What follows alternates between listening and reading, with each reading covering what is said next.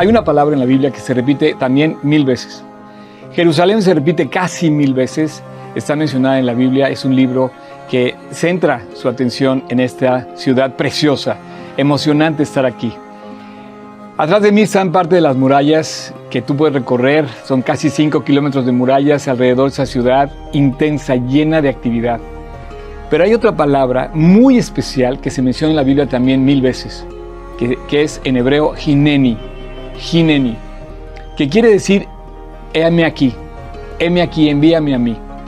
Esta palabra, todos los que han participado en el servicio en la casa de Dios, para la obra de Dios, la han dicho no solamente con sus labios, sino con su corazón. Es una actitud, es un deseo, pero más que una decisión, es una pasión profunda por seguir a Cristo, por obedecerlo y por no desviarse. Cuando Moisés le dijo a Josué que siguiera a Dios, le dijo, solamente esfuérzate, sé muy valiente para cuidar de hacer todas las cosas que te he mandado. No te apartes ni a diestra ni a siniestra para que seas prosperado en todas las cosas que emprendas. Jesús le dijo, entrad por el camino angosto. Pareciera que todo se va haciendo en una definición segura y certera. Es una línea clara, una ruta marcada, que es seguir a Dios y obedecerlo. No por decirlo, quiero decirte que yo sea perfecto y que yo lo obedezca a la perfección, pero sí quiero hacerlo. Y cada día que veo mis errores, quiero recuperarlos, quiero, quiero corregirlos, pues, y seguir adelante en este camino. Ninguno que pone su mano en el arado y mira para atrás es digno del reino de los cielos. Podemos tropezar, pero Dios quiere que por más torpes que seamos, quiere que lo sigamos, que nos levantemos y sigamos adelante. No que lo haya alcanzado ya, decía Pablo, sino, ni que ya sea perfecto, sino que prosigo por ver si logro hacer aquello para lo cual fui también nacido por Cristo Jesús. Gineni. Uno de los que lo dijeron fue el profeta Isaías en el capítulo 6, en el versículo 8, leo exactamente así. Después oí la voz de Dios que decía, ¿a quién enviaré y quién irá por nosotros? Entonces respondí yo, heme aquí, envíame a mí. Isaías, Jeremías, Ezequiel, el rey Ezequías, José, Jacob, y el primero que fue de todos estos fue Abraham. Pero después cuando Llega Jesús, que también lo dijo de alguna manera, Señor, yo voy a ir a morir por mi pueblo, por la nación, por la gente, y que, se, y que comienza la iglesia, también todos empezaron a decirlo. Pedro, el apóstol Juan, el apóstol Pablo, las mujeres, hombres y mujeres a lo largo de la historia han decidido seguir a Cristo con todo el corazón y han dicho, Señor, yo no quiero esperar a que el otro me diga, yo quiero seguirte a ti, inclusive antes de que otros lo hagan. Quiero ir, envíame a mí. A veces queremos tirar la toalla, a veces no queremos salir de nuestra zona de confort, pero la zona de confort nunca producirá ni pena ni gloria, quizá mucha pena. La zona de confort a veces es una zona de tropiezo y de pecado. Dios quiere que levantes el estándar y que digas, sí. Si yo me imaginara a Cristo caminando por ese pasillo atrás, hacia allá, me imagino que él voltearía hacia atrás y él me diría, ven, sígueme. Y yo quisiera decirle, Señor, sí, yo voy. Y yo te invito esta tarde en Jerusalén, al caer la tarde de este día fresco de febrero de 2023, te invito a que le digas a Dios lo mismo. Señor, yo quiero ir, yo te quiero seguir con todo mi corazón, con toda mi alma y sobre todas las cosas. Sí, Señor heme aquí, envíame a mí. Gineni, es lo que quiero hacer.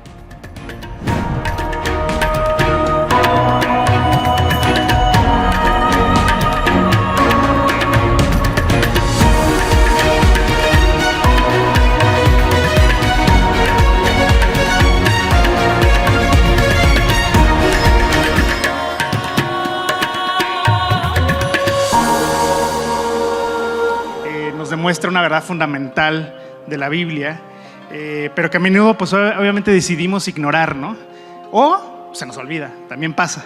No digo que somos así de a propósito, ¿no? Que se nos olvidan las cosas. Muchas veces puede que pase que pues, se nos va y entre los, la, la, vida cotidiana puede que olvidemos este punto. Pero yo este video, ¿sabes cómo lo resumiría? Lo resumiría como, ¿qué estás esperando tú de tu vida con Dios? O sea, ¿cuál es, ¿qué esperas tú de tu relación con Dios? Es una pregunta, pues, que te, que te enfrentas, ¿sabes? De alguna forma es, ¿por qué estoy creyendo en lo que creo? ¿Por qué vivo por lo que considero que es correcto, ¿sabes? Y de alguna forma creo que todos debemos ser llamados a pensar de esa forma, porque Dios no, no nos invita a que simplemente le creamos por creerle.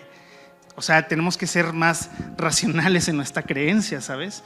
Y de esa forma Dios nos llama y nos pone esta palabra en la mesa y nos dice Gineni, que pues significa, es algo mucho más amplio que simplemente una acción.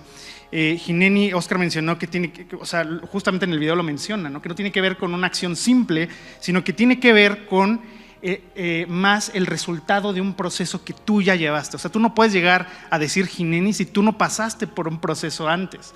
O hijo, pero ¿cuál es ese proceso? Pues ahorita se los, explicamos. ¿no? cuando venimos a Cristo, venimos por una cosa. ¿no? Creo que todos aquí, cuando llegamos a Cristo, venimos por una cosa que tenemos todos los humanos en común que es mi necesidad de conocer y de relacionarme con Dios. El más ateo de los ateos tiene esa misma necesidad, muy en el fondo, pero está la necesidad. Y el más creyente de los creyentes tiene esa misma necesidad porque todos necesitamos relacionarnos con Dios. ¿Por qué? Porque solo Dios puede producir las cosas que yo naturalmente no puedo producir. Necesito de Cristo porque mi vida pues yo he intentado muchas veces que me vaya bien y tratar de alcanzar el éxito, obtener las cosas que quiero conseguir. Y muchas veces me doy cuenta que mi incapacidad como ser humano simplemente no me hace alcanzar nada. Y por eso es que volteo y busco soluciones y entonces me encuentro y me topo con pared y digo, es que no hay nada que satisfaga mi corazón, pero en el fondo Dios es el único que puede satisfacerlo y tu alma lo sabe. Tan es así que cuando la gente escucha la palabra a Dios, les da así como, ya sabes, les da escalofríos porque simplemente saben que con Dios yo no puedo llegar y simplemente estar con Él. Necesito darle mi vida, necesito darle lo que, lo que yo soy y es ahí donde la gente rechaza a Cristo.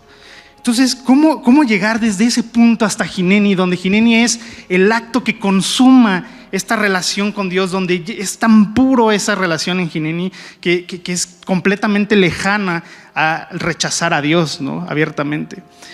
Entonces, ¿cómo vamos a hallar esas condiciones correctas? Déjenme decirles, vamos a ver un primer círculo. Lo primero que tiene que, eh, tiene que pasar es que le tenemos que decirle adiós a nuestra naturaleza, ¿sabes? ¿Qué me motiva a seguir a Cristo?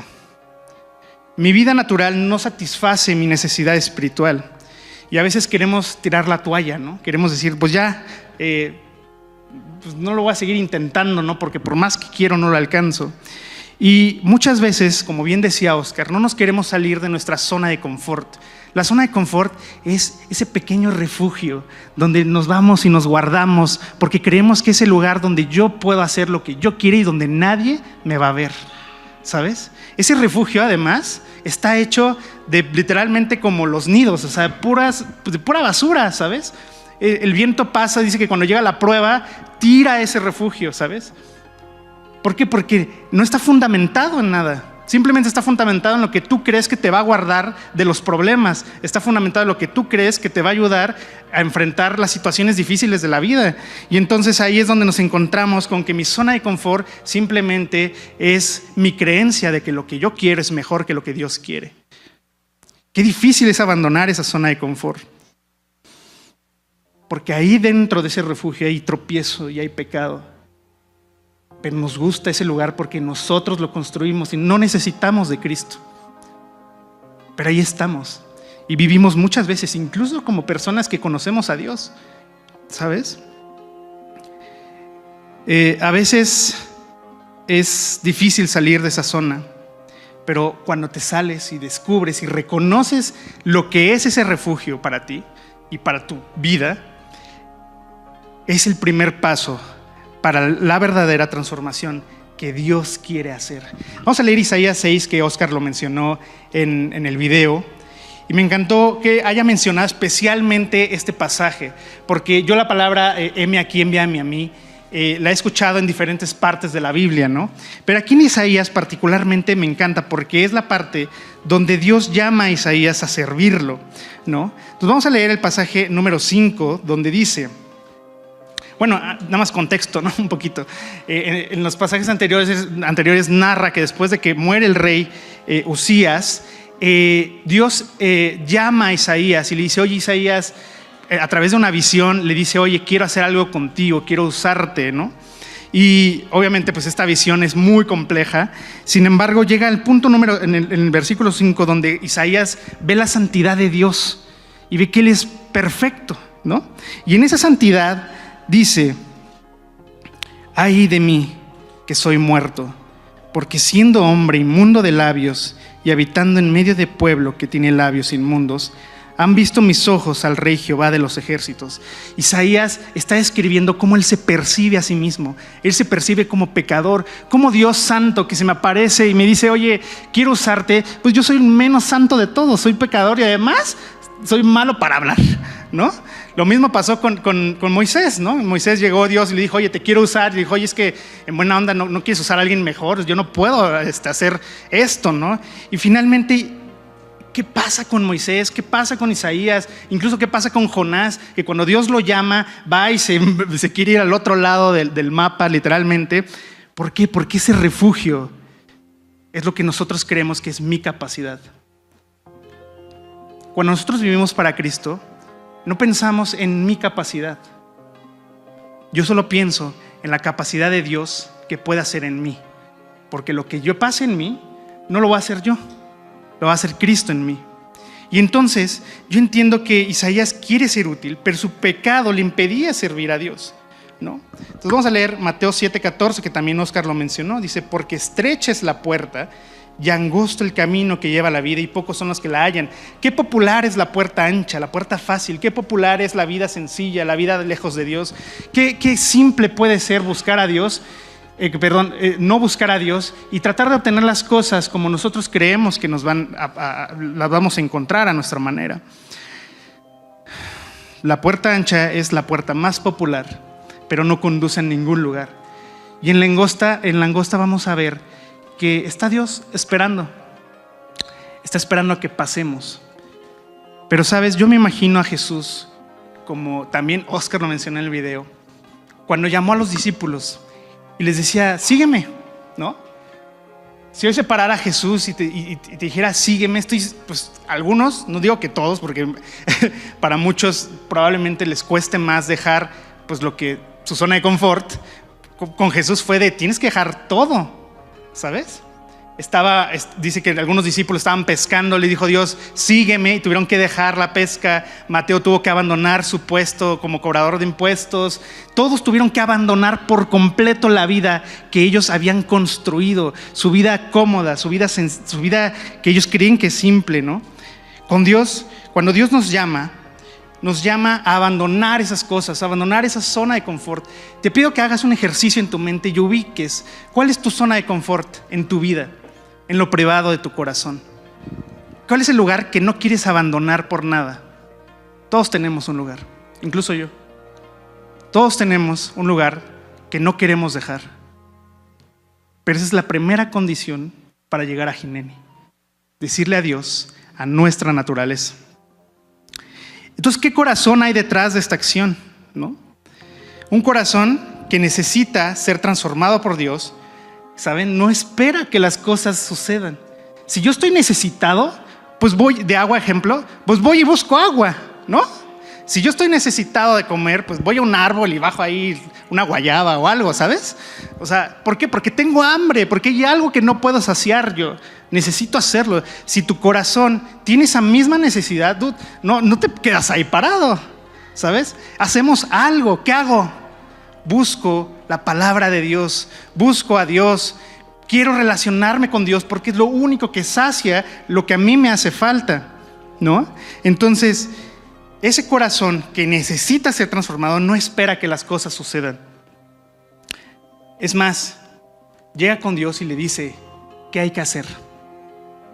El otro día, ayer platicábamos en el, grupo que tenemos de chavos y, decíamos que hay un youtuber que va y regala cosas ¿no? a la gente que tiene, que tiene necesidad. Y me encanta analizar esos videos porque la mayoría de las personas dicen, ¿qué tengo que hacer? Porque no creo que sea gratis. Hay algo a cambio. ¿Qué tengo que hacer? Una persona necesitada, ¿qué creen? Va a pedir la guía porque sabe que las cosas tienen un, tienen un proceso que hacer, hay algo que hacer. No lo puedo recibir así nada más. Y entonces Dios dice, ah, ¿quieres hacer algo? Déjame guiarte. ¿Quieres que tu vida cambie? Déjame ayudarte a encontrar cómo moldear la vida que tú no puedes moldear. Pero yo te quiero guiar con mis brazos de amor y enseñarte cómo Dios quiere, quiere moldearte, ¿no? Y entonces eh, por, si vemos ese ejemplo en José, en Josué 1, también Oscar lo, lo leyó, Josué 1, 5 al 7, me encanta también aquí porque dice, Dios le está diciendo esto a Josué después de que Moisés murió. Y le dice Dios, nadie te podrá hacer frente en todos los días de tu vida como estuve con Moisés. Estaré contigo, no te dejaré ni te desampararé. Sabes, la instrucción de Dios nunca viene solo con qué debes de hacer, sino vienes con el respaldo de Dios. Porque nosotros no podemos. Entonces Dios te va a decir, ok, haz esto, pero yo no te voy a dejar, porque sé que no puedes. Porque por tus fuerzas nunca vas a alcanzarlo. Seis, esfuérzate y sé valiente, porque tú repartirás este pueblo por heredar la tierra de la cual juré a sus padres que le daría a ellos. Sabes, en nuestro corazón hay una tierra prometida que es la eternidad. Y allá vamos todos. ¿Sabes? Pero vamos a ir, conquistando pueblo por pueblo hasta llegar. Territorio ocupado por el enemigo. Pero esas guerras no las vas a ganar si Dios no está de tu lado. No podemos. Esa es la verdad. Siete. Solamente esfuérzate, es lo único que tienes que hacer y sé muy valiente. O sea, no le dicen valiente, no. muy valiente para cuidar de hacer conforme a toda la ley que mi siervo te mandó, Moisés que te mandó, no te apartes de ella ni a diestra ni siniestra, para que seas prosperado en todo lo que emprendas.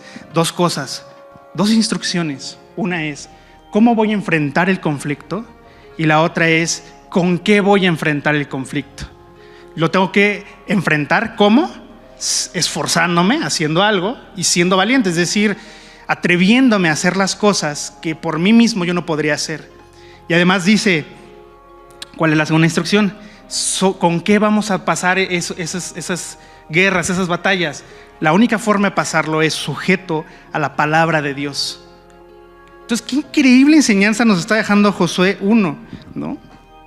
Porque solamente así un corazón necesitado va a poder ser saciado.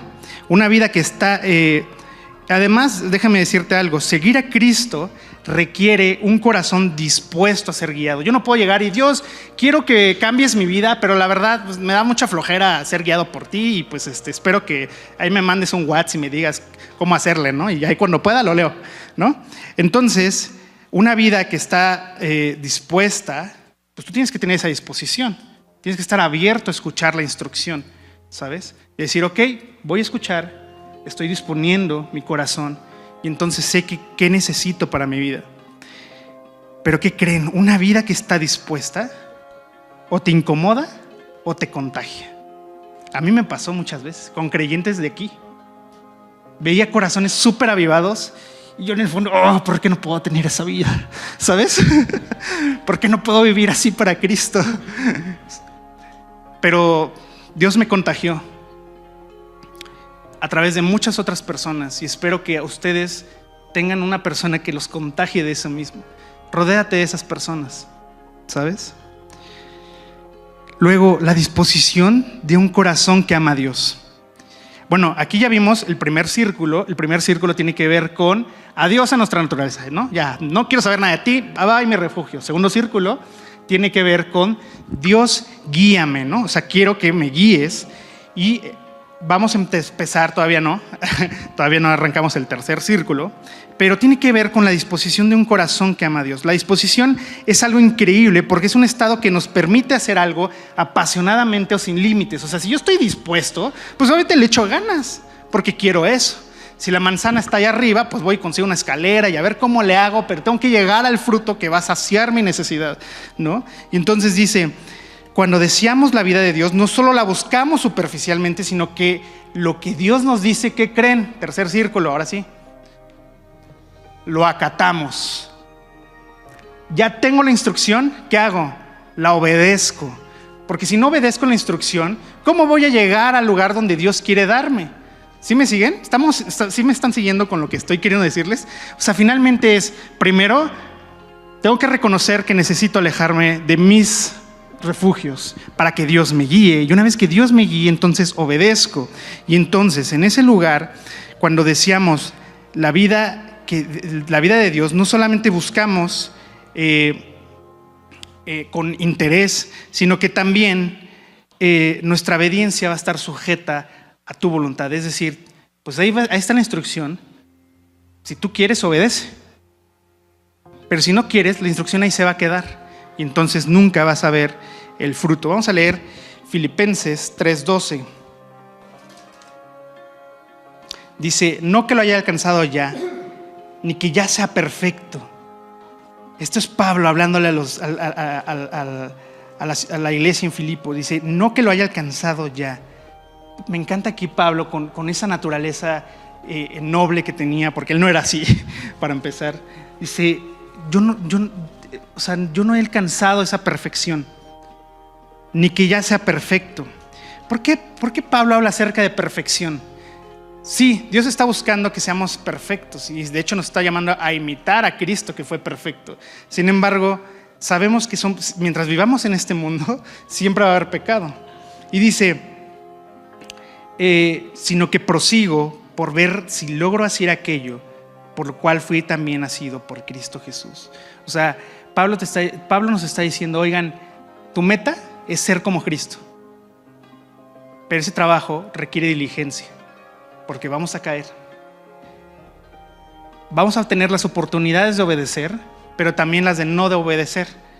Y entonces ahí vamos a, vamos a enfrentarnos ante una realidad y pienso y digo, ¿cuántas veces, piensa en tu mente, cuántas veces has tenido la oportunidad de hacer lo correcto y no lo hiciste? Muchísimas. Todos aquí lo hemos hecho. Por ende, incluso obedecer es un acto que requiere diligencia, pero para obedecer necesita una instrucción. Y ahora sí, eh, vamos a poner el cuarto círculo. El cuarto círculo tiene que ver con lo que produce la obediencia. ¿Qué creen? La obediencia produce algo increíble. La obediencia produce, quiero más de ti, Dios. ¿Por qué creen que la obediencia nos hace querer y amar más a Dios? ¿Alguien? Un voluntario. No hay respuestas correctas. ¿Alguien que tenga una opinión? ¿Por qué, Dios, por, qué esto, ¿Por qué obedecer nos enseña a amar a Dios? Cuando obedecemos, ¿qué creen que pasa? Experimentamos el cielo en la tierra. Porque es la voluntad de Dios en un mundo que va en contra de Dios. Y entonces, cuando tú obedeces, estás haciendo algo que no es natural en este mundo. Qué increíble es obedecer a Dios. Y cuando vivo en obediencia, estoy viviendo más cerca de la presencia de Dios, porque estoy haciendo lo que Dios quiere. Y además, como lo estoy conociendo, porque me está, estoy siendo dejado, me estoy permitiendo que me guíe, voy conociendo a un Dios que cada día me enamora más y no, no, este enamoramiento de que, ay, qué bonito, siento mariposas. No, o sea, es este enamoramiento de decir, oye Dios, es que te, quiero mucho, ¿sabes? O sea, te amo. Porque sin ti mi vida no sería igual, porque sin ti no, no tendría la certeza que voy a vivir una eternidad al lado de ti, ¿no? Es un estado en el que quieres vivir siempre, pero es difícil mientras vivamos aquí. Porque no hay nada mejor que esto. Vamos a leer ahora sí Isaías. De nuevo vamos a regresar a Isaías. Isaías 6, 6 al 8. Entonces, ¿se acuerdan que en el 5 leímos que Isaías dijo, oye, es que yo, yo, yo soy pecador, o sea, limpia esto, ¿no? Y el 6 dice, y voló hacia mí uno de los serafines, en la visión que estaba teniendo, se tenía en su mano un carbón encendido. ¿Y qué creen que pasó, muchachos? Dice, tomando del altar con unas tenazas y tocando con él sobre mi boca, le dijo, ¿qué creen? He aquí que esto tocó tus labios y es quitar tu culpa y limpio tu pecado. Amigos, con Dios no hay culpa. La culpa, mucho, eh, eh, la culpa, la sociedad nos ha hecho creer que Dios vino a hacernos sentir culpables. Pero la verdad es que Dios nos vino a liberar de la culpabilidad. ¿Sabes? Cuando Isaías entendió esto, se dio cuenta que su, su, pecado lo limitaba, pero quería ser limpio. Porque la verdad de Dios, que creen, ilumina las impurezas de nuestra vida. Es como si encendiéramos un faro gigante y alumbrara tanto que todo mundo vería el refugio que tienes construido. Imagínate que, alguien sepa las cosas que no quieres abandonar. Qué miedo, ¿no? Qué vergonzoso. Así, debemos de sentirnos cuando leemos la palabra de Dios ilumina tanto que no puede caber en mí tanta vergüenza por lo que he estado haciendo y por el lugar donde yo he estado refugiándome. Pero Isaías lo ve y dice, no puede ser que Dios me limpió. Y además de que me limpió, me va a ser útil. Cuando Dios limpia a Isaías, él inmediatamente, que creen? Se somete a la voluntad de Dios. Dios, tú ya me limpiaste, quiero todo de ti, es más, quiero más de ti, úsame. ¿Cómo creen que sigue el versículo? Que sigue. Vamos a leerlo. 8. Después oí la voz del Señor que decía, Ay, ¿a quién enviaré? Todavía se lo preguntan. ¿Quién irá por mí? ¿Quién irá por nosotros, perdón? Isaías, rendido, solamente responde, heme aquí, envíame a mí. Vamos a ver el último círculo. Para que pase Gineni, tenemos que pasar por todos esos círculos. Si yo te preguntara, ¿quién de aquí quiere ser Gineni? Muchos levantarían las manos. No, yo, yo voy con todo, ¿no? Como Pedro. y la verdad es que la única forma de que haya un Gineni es haciéndolo. No se puede decir, se tiene que hacer. Isaías le reveló su corazón a Dios y le dijo, yo quiero servirte. ¿No? Porque Gineni no es una decisión, es el resultado de una actitud, de un deseo y una pasión profunda por obedecer y no desviarte.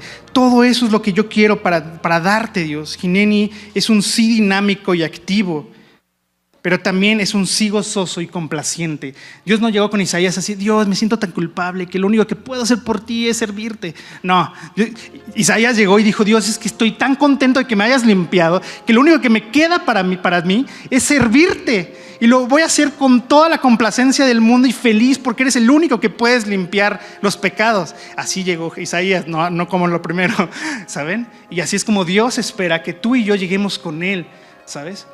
Felices, entregarle las cosas que nos estorban.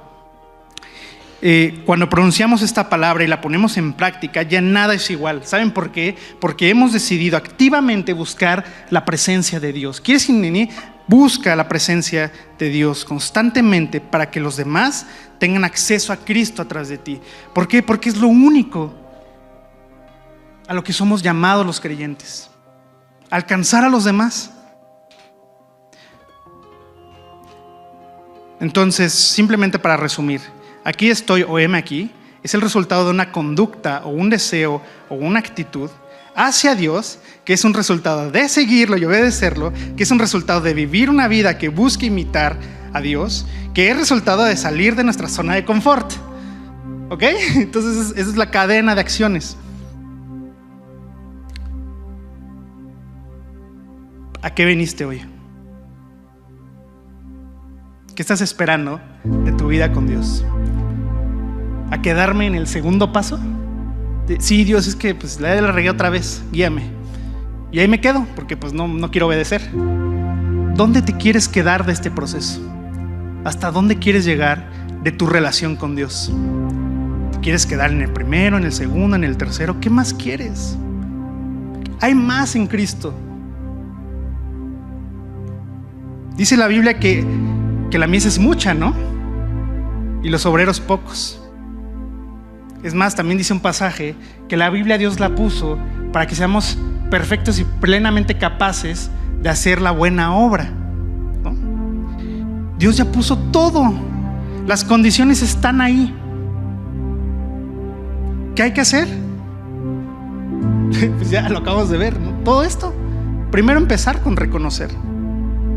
El pecado lo único que nos hace es pensar que nosotros no necesitamos reconocer nada porque nuestra vida es suficiente. Porque yo soy bueno y porque no necesito a Cristo. Eh, déjenme decirles que este engaño muchas veces se lo creemos al diablo. Y o no lo creemos nosotros. Ni el diablo ni entra en acción. Ya nada más con que, con que muerdas el anzuelo. Así que arrepentíos y convertíos para que sean borrados nuestros pecados. Déjame decirte que los pecados nos están separando de Dios. Nos está separando tanto de Dios que no podemos llegar al final. Dice Romanos 3:23, ¿no? Porque la paga del pecado es muerte. Más la dádiva de Dios, más lo que Dios te quiere dar es esa vida eterna.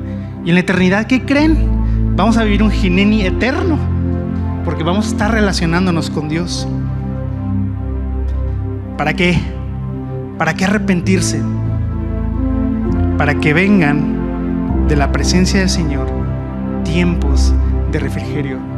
Dios, cuando tú estás con Dios en el M aquí, Dios lo único que va a hacer es que todas las cosas, tus aflicciones, Dios las va a calmar.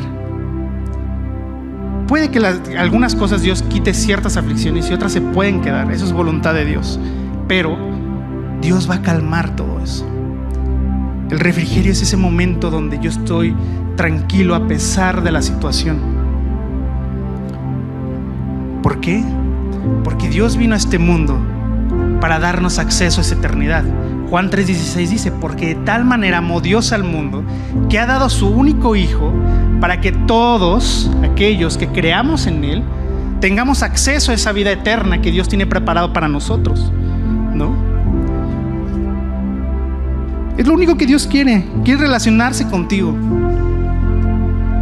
No quiere Dice que no quiere sacrificios ni holocaustos, no quiere lo rembombante, no quiere este, que verte, verte cantar aquí con los brazos bien alto y que nadie más te gane tan alto que alabas. ¿Sabes? No, no quiere eso. Él quiere tu vida, tus acciones.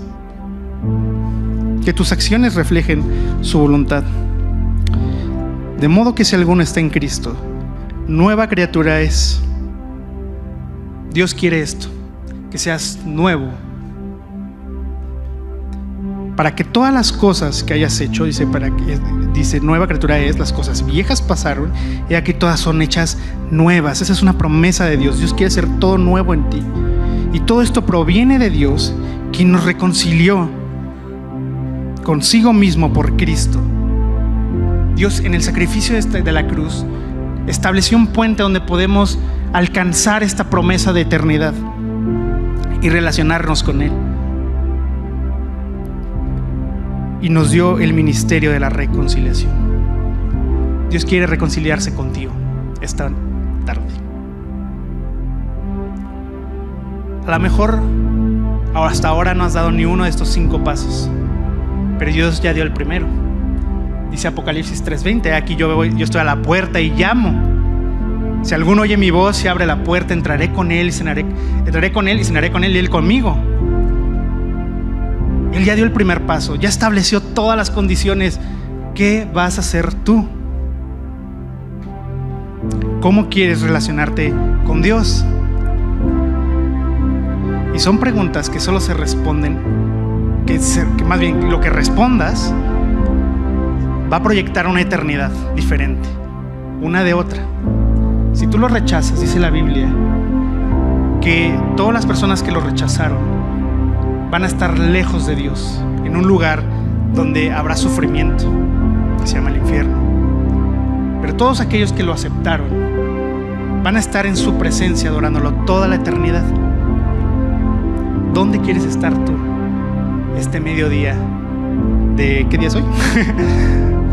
del 5 de marzo del 2023 a la casi una, bueno, una y cuarto de la tarde. Aceptar este regalo de Dios, lo único que tienes que hacer es reconocerte, reconocer tus errores, arrepentirte de ellos, decir, yo ya no quiero regresar a mi, a mi lugar de refugio, o sea, quiero esta nueva vida que Dios me ofrece. Arrepentirte y pedirle a Dios que la hora te guíe y gobierne tu vida. ¿Cómo, Job? ¿Cómo le, puedo, ¿Cómo le voy a hacer? Lo único que tienes que hacer es pedírselo. ¿Cómo puedo pedirle a Dios si, si, yo no puedo hablar, o sea, no sé ni cómo hablar con Él, ¿no? Lo más sencillo es que desde tu corazón, cerrando tus ojos, no nuestros ojos, cerrando tus ojos, en la honestidad de tu corazón, tú le digas a Dios, Dios, ya no quiero estar más en mi refugio. Ya no quiero estar más rodeado de todas las cosas que me han separado de ti. Ya no quiero más, Dios, hacer las cosas que me han traído hasta donde yo estoy. Ya no quiero más de mí. Lo único que quiero, Dios, es conocer la vida y la increíble vida que tú quieres para mí. Y además, quiero que me transformes. Porque solo así, Dios, tú prometiste que mi vida a ser nueva y diferente. Reconozco todo lo que hiciste en la cruz y te pido perdón por cada uno de mis pecados, Jesús. Acepto el pago. Acepto tu sacrificio. Acepto que yo ya no puedo seguir controlando mi vida. Y ahora acepto que tú gobiernes mi vida, Jesús. Todo esto te lo pido en el nombre de Jesús. Amén. Muchas gracias por acompañarnos en esta transmisión. A nombre de todo el equipo de G36 Polanco, esperamos sinceramente que haya sido de aliento. Te pregunto, ¿ya estás echando mano de todo el material que está disponible para compartirlo? Aprovechalo y compártelo. Te invitamos a que compartas todo lo que hacemos, que finalmente es llevar el Evangelio a otras personas. Estamos en todos los canales de streaming, YouTube, Spotify, y especialmente te invito a que descargues nuestra app y active las notificaciones para que tú eches mano de todo el material disponible que tenemos para ti. Y muchas gracias por tus oraciones, tus aportaciones y tu servicio. Finalmente, servicio estamos todos invitados a llevar la palabra de Dios a los que están cerca de nosotros, pero lejos de Dios. Así es que hay que hacerlo y si esto te sirve, aprovechalo, úsalo. Puedes descargar todo el material también en gt16polanco.org. Gracias por tus aportaciones, que finalmente la iglesia tiene necesidades y tú quizás has sido de aquellos que han ayudado para que esto se lleve a cabo. Gracias, gracias de verdad, síguelo haciendo. No estoy pidiendo dinero de ninguna manera, es con toda libertad, pero si tú te quieres sumar, súmate en gt16polanco.org diagonal aportar.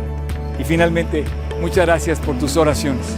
La iglesia debe ser casa de oración y Dios nos invita a ser casa de oración. Así es que no dejes de orar para que Dios nos guarde limpios fieles y asidos a la palabra de Dios. Súmate orando, aportando, sirviendo y nos vemos hasta la próxima. Dios te bendiga.